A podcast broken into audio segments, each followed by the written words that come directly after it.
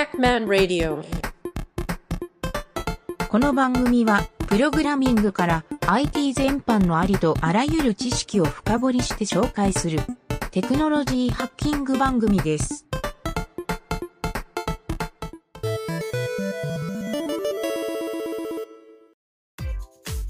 はい、えーじゃあ今回はですね、えーブラウザーゲームを作ろう。ナンプレ編の第、えー8章目ですね8章目の同じ数値を見やすくする処理っていう、はい、これ前回に引き続いてちょっとインターフェース系の話で、はい。あのこれもね他のナンプレゲームをやってるともうこの機能みんなついてるんですよ。はい、一体どういう機能かっていうとあの同じ数字がどこにあるかっていうのがあナンプレのゲームを解いていくときに非常に重要じゃないですか。要するに同じ一列に重なってるとか同じブロック内にあるとエラーになるのでそれを入力してチェックを押さないと見た目で分かりにくいっていうのがあんまりよろしくないんで、に。えーまあ、それを分かりやすくしようっていうので僕がちょっと考えたインターフェースを入れてみました。はい、ということで今回はね比較的シンプルなんでサクサクっと書き換えちゃいますか4つぐらいかな書き換えファイル。3つか。3つですね。しかも全部部分的に書き換えるんで、はい、1つ目が CSS のテーブル .css に、えー次のコードを追加と、はい、前回エラーだったけど今回セームっていうねちょっと、はい、意味ありげなで次が一部修正ということで JS フォルダーの input.js ここのマウスオーバーのところ。あ違うごめんなさいマウスムーブのところ。このマウスムーブ、はい。マウスムーブの関数をまるっと入れ替えちゃってください。はい。で最後に、えーとね、今度は関数の追加ですね、はい。input.js に、えーこあこれ同じか。ファイルは input.js とさっきの CSS の2つだけだ。にもう最後にこの下の関数を追加してください。最後にっていうと一番下に書きそうなんだけどあのクラス内のはい。最後のです。とこですね。はい。これちょっと間違えるとエラーになっちゃうんで。はい。で、表示をしてもらうとですね、はいえっ、と、ここでちょっともし、あの、前回の第7章の、あの、正解を出すローカルストレージの書き換えをやってもらって、はい。それで表示してもらった方がもしかしたらいいかもしれないけど、はい。なんか数字を埋めて、はい。マウスをね数字の上に乗せると同じ数字が赤色になるっていうだけなんですよ。はい、これへでー。多分ね問題を解きやすくなるだろうなと、はい、うん思ってですね。そんな感じなんですなるほど。まあそんなに難しくないしシ シンプルっちゃシンプルシンプルとシンプル。これそっか。な、はい、あの iPhone というかあのデバッグモードでうまく動かないっていうのはそういうことです。そうだ。iPhone だとそうだ。マウスムーブが効いてないんで、はいはい。ごめんなさい。今回パソコンだけですねそういえば。そうだ。パソコンのマウス操作で、えーちょっと確認してもらえると。そうか。iPhone の時だったらクリックしてもダメか。今回マウスムーブしか動かしてないんでそうですね。このレスポンシブみたいにしてもちょっと多分これタッチになっちゃうから多分あーそうだね。そうだね。そっかそっか。あのーあれですね。なんかちょっと改良してクリックのところに同じ処理を入れてもらえるといいかもしれないです。はい。ちょっとじゃあそれをやりやすいように解説だけはい。するとですね今回すごいシンプルなんですよ。あのマウスムーブイベントのところで、えーもう本当結構ベタにやってます。テーブルのそこにマウスが移動した先の今カーソルが載ってるテーブルのセル。はい。これがマウスムーブで取得できるんで、うんうんうん。えっ、とねあここちょっと説明しておいた方がいいかな。マウスムーブのポイントがこれねマウスムーブっていう関数をはい。イベントの処理で実行するじゃないですか、はいはいはい。でこの時に入ってくる変数っていうのがそのマウスの座標とかどこのエレメントの上に載ってるかっていう情報が入るあんですよ。ーなるほど。はい。はい、なのでそれがね、えー、と e.target っていう。ページ X とか使ってるんでピクセルで撮ってるんですか？これこれね座標で取ってますねあ僕ーなるほど、そう座標でそうだそうだブロックのサイズが取れるんでうんうん。座標から今どのマスの上にカーソルがあるかって取ってるあんで、ーなるほどはい、あだからこのままクリックとかでやっちゃうとうまく取れないな。はい。まあ、とにかく座標で今、どのセルの上にいるかっていう判定をしてるんで、まあ、その数字と同じ数字をピックアップして、えーそこにさっき CSS で登録したデータセームナンバー、これを1にセットすると、まあ、単純にそれが赤になりますと。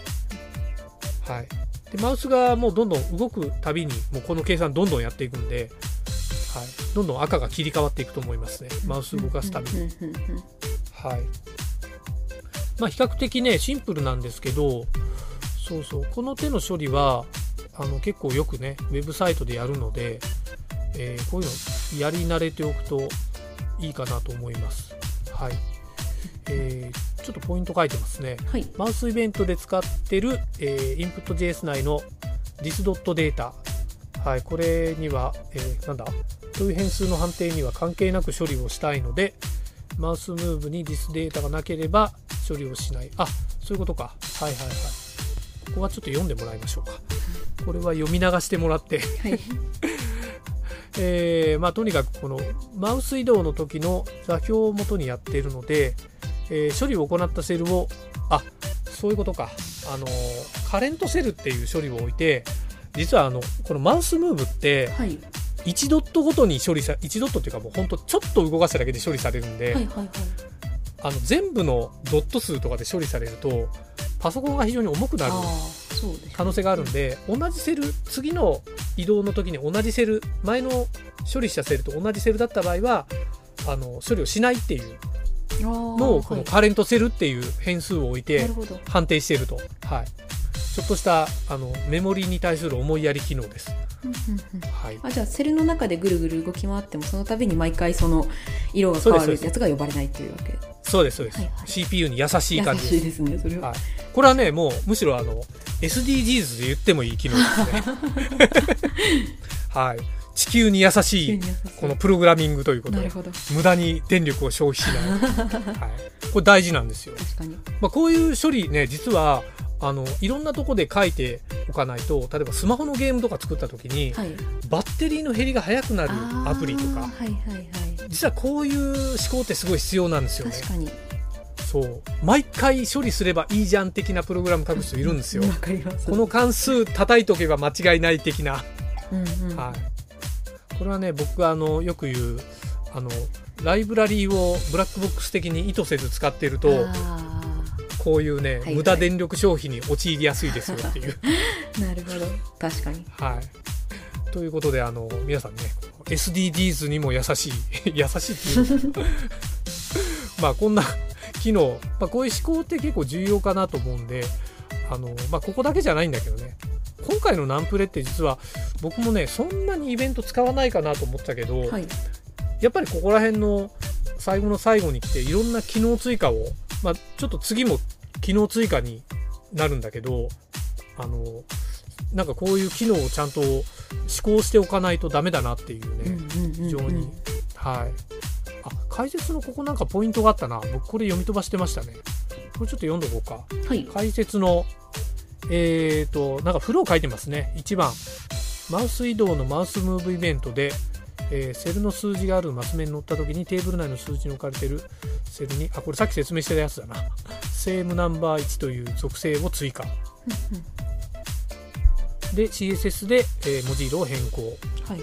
えー数字が変わっ対象の数字が変わった場合は変わる前の数字の属性を削除する。ああなるほどね。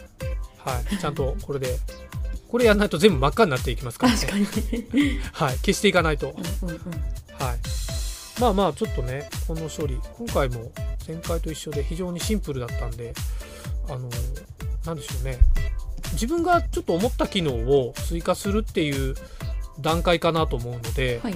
あのもっとこんな機能欲しいと思った人はねぜひ自分なりのナンプレ機能を追加してなんかあるかな？かよちゃんなんかパッと思いつくような機能あります？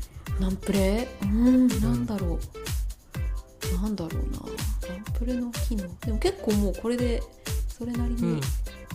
あれが充実してるような気がするので、ねえ。あそうだ。ちょっと僕ね言い忘れたことがあったんですけど、はい。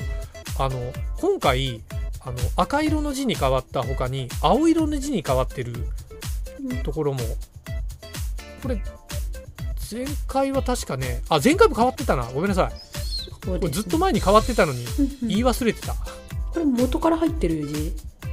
ですかね。これえあそうですそうです。これ問題のところを青色にしてるんですよ、はい。えこれ最初からなってたっけ？割と最初の方かどっらどっかでなった気がしますけど結構前から。なんかねどっかで僕もねこの機能あでも問題の時か。そうですね。あじゃあ別にいいや。ここで言うべきことじゃないわ。はい。ここじゃあ大丈夫です。はい。はい。まあそんな感じでえっ、とちょっと同じ数字を見やすくするっていうこのアルゴリズム。はい。まあ今回もあまり影るちゃんに何か聞いても なーって感じなんだけどなんかあったりします？そうですね。割と、ううんん分かりやすくてなんか、まあそうだね。特になんか質問とかはないかなっていう感じですね。わかりました。なんかちなみに影るちゃん的にはい、なんかこんな機能あったらいいなみたいなのってちょっとそういうナンプレ要望的ななんかあったりする？あー例えばよくあのナンプレの問題で見かけるのは、あの解いた時間とかがこう測られるみたいなのとかありますね、はいはいはいああいうはのとかがついてもいいのかもしれないいなるほど。ね確か最終的にそれつけたかな？あ本当ですか？時間。あえっ、とねごめんなさい。時間ではなくて解いた日時があープリントされるだけでした、はいはいはい。なるほど。あでも確かそうか。タイムトライアル的な要素タイムねトライアル的なのでこうはいはいはい。なんか上にこうタイマーがなんかカチカチって動はい。てるのとかはよく見たりするかなるほど。もしれないですね。タイマーはなんか簡単につけられそうだね。そうですね。次元爆弾的な要素。何分以内に時計みたいなそういうのですか。なるほど。確かに意外となナンプレタイムトライアルって意外と焦りそうだね。そうかそうか。いや面白い。やっぱそういう意見大事ですね、はい。じゃあちょっと次回の予告をやって、はい。えー終わりにしますか、い。次回はですねあの履歴の表示。あの今回ね実はゲームクリアしていったら、はい。データをどんどん消していっちゃうんですよ。ああなるほど。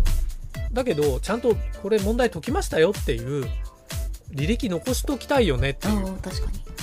あのやっぱりねパズル問題とかってこういうパズルゲームってあの解いたこの問題解いたっていうのが称号じゃないですか。ああ実績としてねこうなんか溜まっていくのが楽しいみたいなのはす。ごいありますね。そうなんです。あと何問解いたとかね、そういうのもはい毎回消えてるだけだと何にも残らないゲームなんでちょっと残してみようかなと思って、うんうんうん。えー次回はちょっとその履歴機能っていうのを、えー追加したいなと思いますんで、はーい。はい、もうゲーム自体はほぼ出来上がってるんで、うんうん。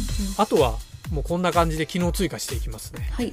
はい、という感じで今回はお疲れ様でした。はーいお疲れ様でした。ありがとうございました。はい、はい、ありがとうございます。